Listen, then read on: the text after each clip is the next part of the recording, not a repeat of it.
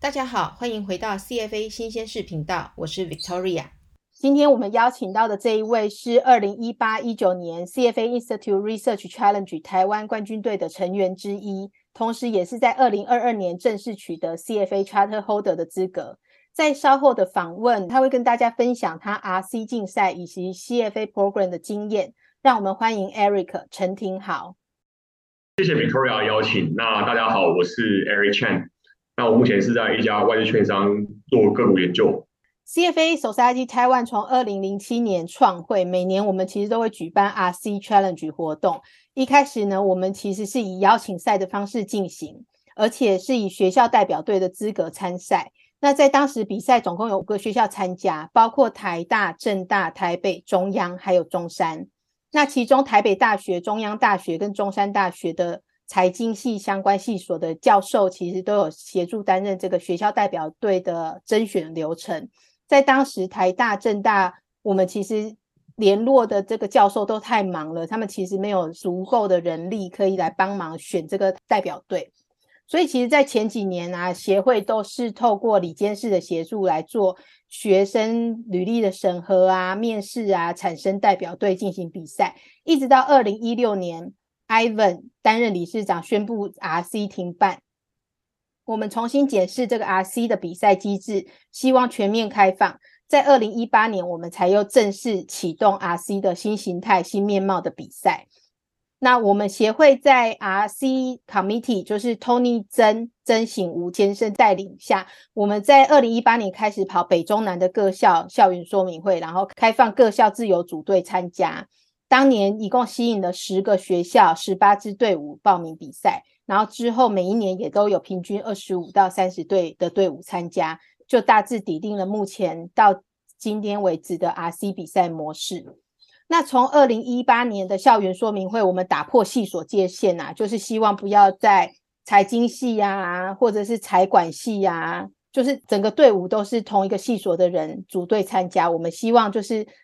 打破这个系的界限，希望这个学校，比如台大代表队，就是有每个系。那当时这个二零一八，就是 Eric 他们的这个队伍很特别，他们的组别真的是有 diversity 的优势。队长是经济系，队伍中有会计系、有财经系不同科系的成员，然后组成这个 diversity 的队伍来做参赛，最后也取得当年度的冠军。那所以今天呢，我其实邀请 Eric 来，就是请他。要分享一下，就是这个 RC 五年前的 RC，跟你现在工作来说，你会不会推荐现在学生来参加这个活动？然后，如果参加这个比赛的人，你有没有给一些什么建议？就是除了组员的分配啊，男女分配啊，或者是组员的系所分配啊，或者是其他你们在时间上，因为课业也很忙嘛，所以时间上的分配啊、分工啊这些，有没有什么特殊的建议？然后除此之外，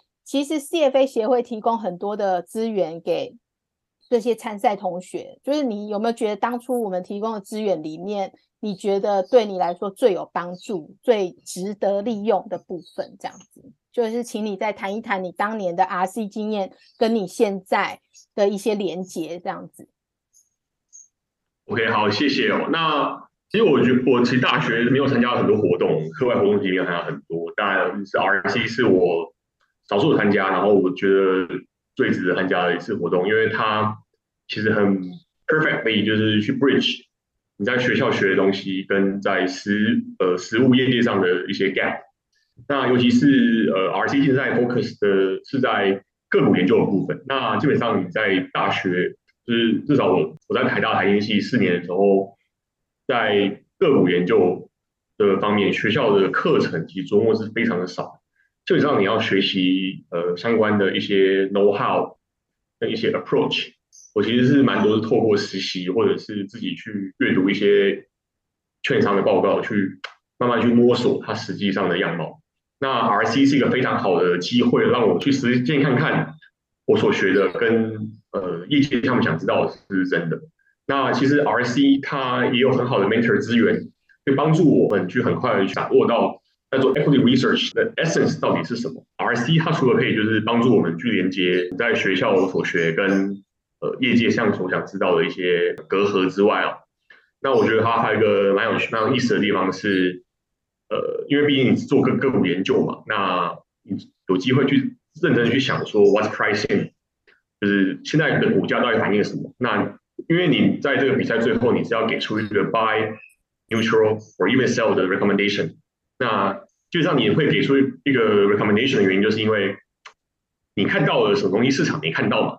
那我觉得这是一个很好的机会，让你去思考现在这个股价到底反映了什么，那什么东西还没反映？那我觉得其实有一个还蛮好的，我们 team 当时一个蛮好的优势是，其实我们有非常呃多元的组成，就是并不是说就除了我是财经系之外，其实我的 teammate 没有一个是来自于财财经系，那大家其实想想的方面向可能就会不太一样。那在这种脑力的激荡下的话，其实看一家公司的时候，我们会有不同的角度去思考。得到的结论也会不尽相同。那我觉得这对于去 form our investment thesis on what's pricing 或者是呃 what's not pricing 这件事情，其实帮助我们非常多。就是我今天其实也非常谢谢 Victoria 的邀请，那我让我有机会其实呃回来这边跟大家分享。那我其实想借由这个机会跟我当时的几个 mentor 说个谢谢。呃，在学校方面，我们也是有台大国际系林修威教授的指导。那在实务业界上的话，我们有呃刚刚说 RSM 的 Tony 跟 Power 的指导。那我觉得其实没有他们三个当时的帮忙，其实就不会有现在的我，对啊。那我还是非常谢谢他们。那我觉得其实学会的 mentor 资源是真的非常非常的好，真的要好好把握。嗯，就是其实他们都蛮愿意教你的，但是是就是你要主动去 approach 他们，呃，告诉他们你们呃你们的想法。那我什么东西是我没有考虑到，其实他们都很非常愿意呃跟你分享。还有刚刚就是刚刚说的，就像。你需要一些呃 faculty member，对他们可能教授可能比较忙，但是如果你有事先准备好的话，其实教授都还蛮愿意花点时间陪我们一起讨论。我就是当时教授也常常会陪我们待到半夜。那协会资源的话，我其实觉得除了刚刚讲的 mentor 之外，我记得我当年的时候有 Spida 的赞助嘛，那 Spida 算是一个 database。那我相信协协会好像后续的时候也有一些跟一些 database 有合作，因为就是在这方面，其实我觉得都可以好好利用，因为。毕竟这些 database 平常作为一个学生的时候，因为呃财务上的 constraint 啊，呃或者是学校的资源的关系是比较难取得。但是我是我觉得可以透过这个机会去呃好好的利用这些第三方的资料库，呃去 enhance 你的 research quality。好，谢谢你的分享啊。其实协会的 mentor 这部分，其实我们在前面几年的经验也是，就是我们会从 mentor 这边做一些 feedback，从学生这边也收到一些 feedback。其实 mentor 这边有时候会指导到有一些 team 是完全是安静的，没有要来问问题，然后他也有一点点不知道这个 team 到底有没有继续比下去。所以后面的几年反而是我这边会去 push 学生说，你们要记得去找 mentor，mentor 很忙，他不会像在赶羊一样来 approach 你，是你去找他。但是我们找到的 mentor 因为都是 volunteer 性质，所以其实他愿意来参加，就是他已经有这个热情，你去找他，他其实都不会拒绝你们的问题。确实我们在 mentor 上面就是越积极的学生就会获得越多，那越安静的学生其实就会相对的比较少。那再来一个就是 data resource，其实往年我们的 sponsor 其实都是总会 CFA Institute 那边去谈的，所以有时候他会谈 Bloomberg，像更早之前是 Bloomberg，后来有好几年就是 Refinitiv，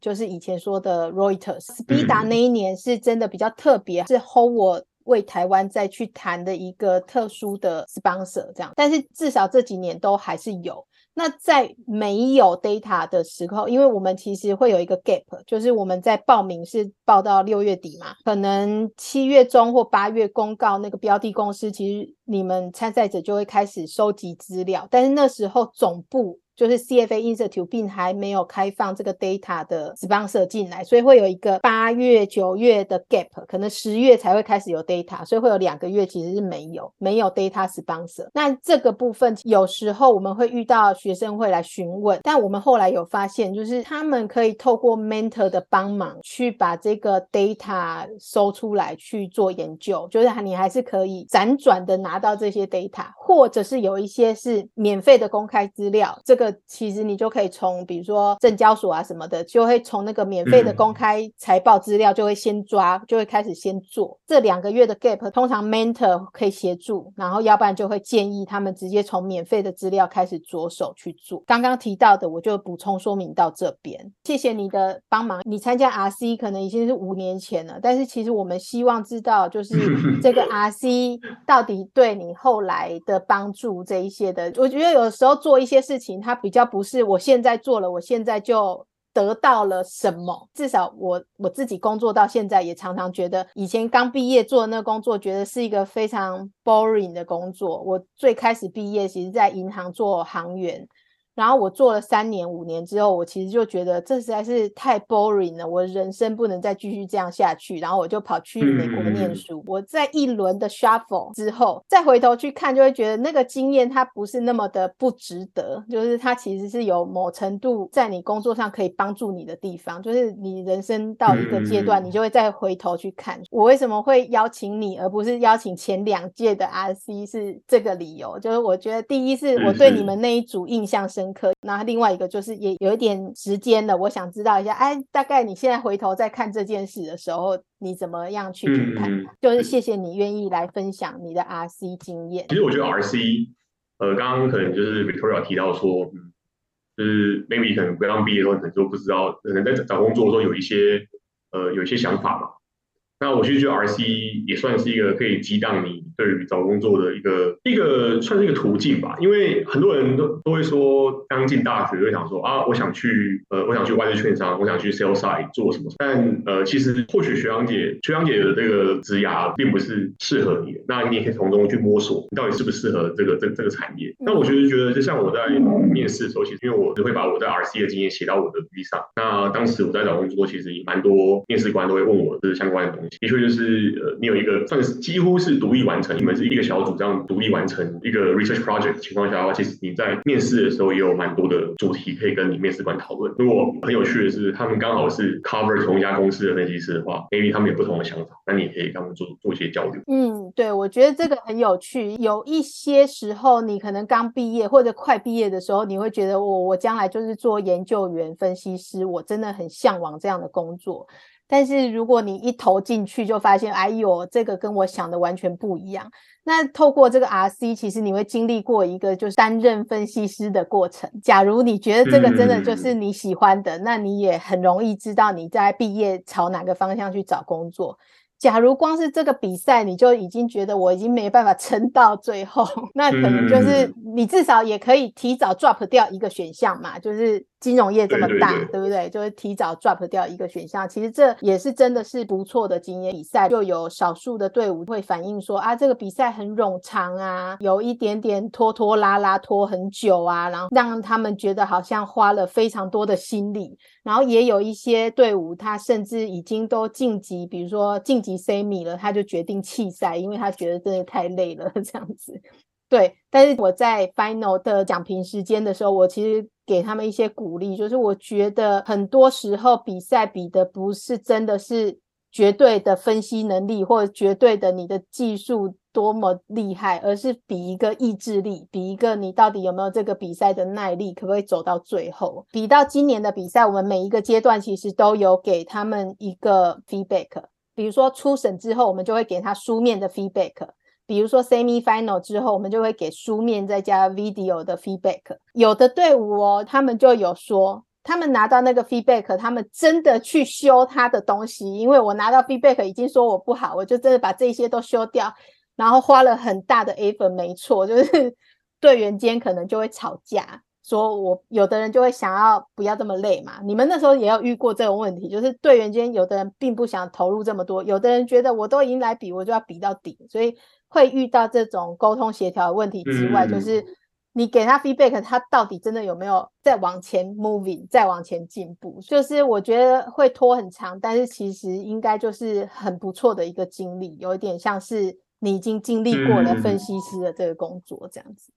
对我觉得其实我就蛮认同，因为我个人是呃强迫症蛮严重的，就是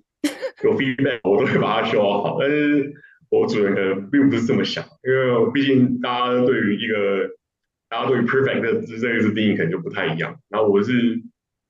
只要有 feedback，就是觉得那里不好啊，我也就是刚刚说，就是会把事情就把它修到最好。所以其实我觉得，其实某种程度上其实是会让你呃提早去去经历在出社会之后跟大家沟通的的机会吧。因为说实在，我觉得大学的大学课堂上的分组跟这种以目标为导向的分组其实不太一样。因为这种目标为导向的分组模式，其实是比较接近于你在。出社会工作的时候，你在职场上遇到的状况，那些提早去适应。说，当你的组上有人跟你想法不一样的话，你该要怎么办？也不是说是由于嗯一个比较高空的形式吧，你还是要知道说你要怎样去跟你的 teammate，甚至是你的 partner 去协调。对啊，大概就是这样。今年的决赛队伍也有遇到这样的情形，就是 team member 可能他就不想比了，因为他觉得这个如果要把这个评审给的 comment 全部修完，要太多 effort。所以，就今年的确也有队伍，就是遇到这种内部 communication 的挫折。但我觉得这种 communication 很 real，就是你出社会还是会遇到这种 communication，因为出社会的工作还是不是独立完成的。至少我当初做专案的时候，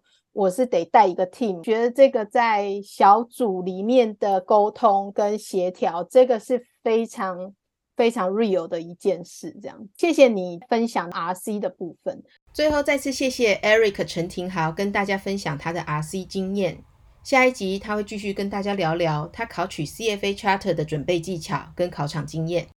节目最后跟大家分享今年二零二三二四 CFA Institute Research Challenge 台湾的活动即将在四月底开跑，预计四月二十六日晚上与 CFA Institute 香港总会合办线上校园说明会。